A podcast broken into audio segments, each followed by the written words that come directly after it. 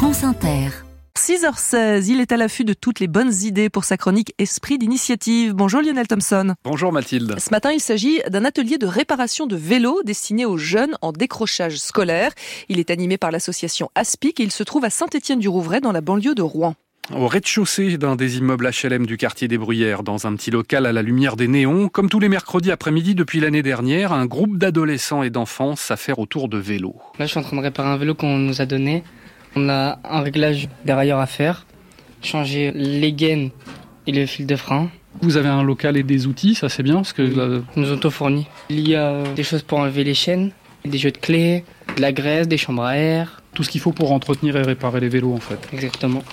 Voilà, c'est le qui est mort parce que là, il y a des gens qui n'ont pas de moyens pour réparer un vélo. Et moi, je viens avec mes connaissances. Je répare les vélos aux petits, aux grands, à tout le monde. Comment tu as appris toi? J'ai appris de par mon oncle. Et après, j'ai appris moi-même sur un vélo que ma tante m'a donné. J'adore apprendre aux autres. J'adore donner euh, ma connaissance aux autres. Enzo et Ilan sont deux des mécanos de l'atelier. Les enfants et les adultes du quartier ont pris l'habitude d'apporter des vélos pour des réparations ou pour servir de réserve de pièces, explique Fabien Caron, l'éducateur qui encadre les séances. Les gens nous apportent surtout des vieux vélos. Soit ils ont un vélo, ils ont à réparer tout de suite pour euh, repartir avec. Soit c'est des vélos qui limite devaient partir à la casse ou sont dans des fonds de garage et euh, ne servent plus, ce qui nous permet euh, de nous entraîner, de démonter, de remonter, et puis pour certains vélos de remettre en mode de fonctionnement et de les repasser euh, aux jeunes. Ouais, je t'ai dit, faut changer le câble.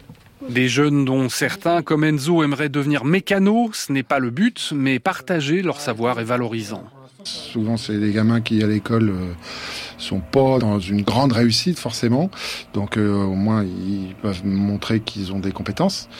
Et puis, si, en grandissant, ils ont un intérêt à continuer là-dedans, le vélo, ça se développe beaucoup. Effectivement, il y a sans doute des formations par la suite à leur proposer ou des choses comme ça. Mais à 14 ans, j'aurais tendance à penser que pour l'instant, c'est juste pour leur plaisir. Là, on va nous rapporter 4 vélos pour qu'on les répare. L'objectif de ces ateliers, initiés dans le cadre d'un partenariat avec le collège du secteur et les centres sociaux de la ville, est surtout d'établir un contact avec ces jeunes, dont certains étaient en décrochage scolaire. Ça me permettait de rentrer en relation avec des préados qui n'allaient pas forcément bien, en tout cas qui investissaient peu ou pas à l'école et qui savaient pas trop quoi faire par la suite et puis qui se retrouvaient entre le collège et euh, le lycée a pu aller à l'école. Donc ce projet, Second Souffle, avait cette mission-là de pouvoir repérer les gamins, grandir avec eux, pouvoir leur laisser le temps de se construire et de les aider euh, sur toute leur euh, adolescence, euh, à les suivre, à les accompagner, à les rebooster, à les remotiver euh, sur euh, plein de choses.